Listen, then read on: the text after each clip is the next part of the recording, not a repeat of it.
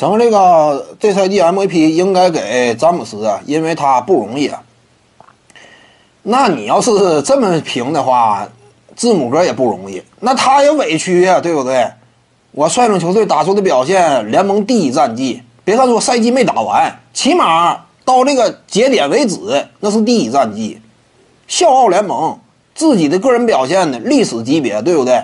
整体效率啊，别看说不像之前那会儿了，是历史当中稳稳位列第一啊，现在已经是跌了，但也是出类拔萃的效率表现，高阶数据几乎呢全面压制勒布朗詹姆斯。那你说在这种情况之下，你说啊，詹姆斯啊岁数大了，我应该给他，那你要考虑到字母哥他都是昆博的感受啊，对不对？多拿一个 MVP 差不少事儿呢，你不要感觉这玩意儿挺轻松的，对不对？还是那句话嘛。凯文加内特、德克诺维斯基、科比布莱恩特、沙奎尔奥尼尔，一众响亮的名字，整个职业生涯无外乎就是拿了一个常规赛 MVP，这多拿一个少一个差多了。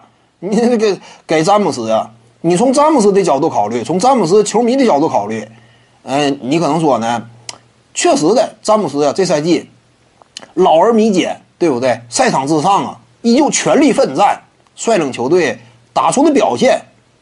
也挺具这个突破意义的，毕竟上个赛季，呃，湖人队战绩没有这么好嘛。但怎么说呢？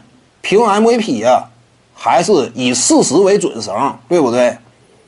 真实的表现来讲，字母哥啊拿这个奖是更加合理应当的。这个就是什么客观的表现。所以呢，你要说真是给詹姆斯，我感觉反而呢，整体这个外界舆论呢。也不见得就是完全是个好事儿，对不对？那你这是凭感情分儿就这么给呀？不是那么回事儿，我感觉。你要说字母哥他有一定的缺陷啊，这赛季啊，他率队也好啊，或者说个人的效率啊，高阶数据，你哪怕你能多挑出来点东西，你作为依据呢，你也好说啊，我把 MVP 不给他。但问题是，现在字母哥几乎就是全方位占据上风嘛。那你怎么不给他呢？那就得给呗。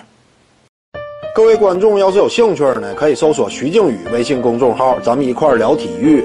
中南体育独到见解就是语说体育，欢迎各位光临指导。